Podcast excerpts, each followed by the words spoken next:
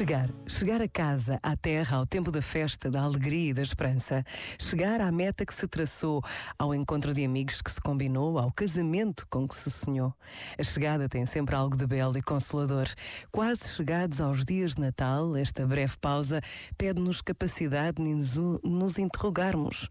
Onde queremos chegar? Com quem queremos chegar? Quais os caminhos que nos levam? Onde está Deus nestes caminhos?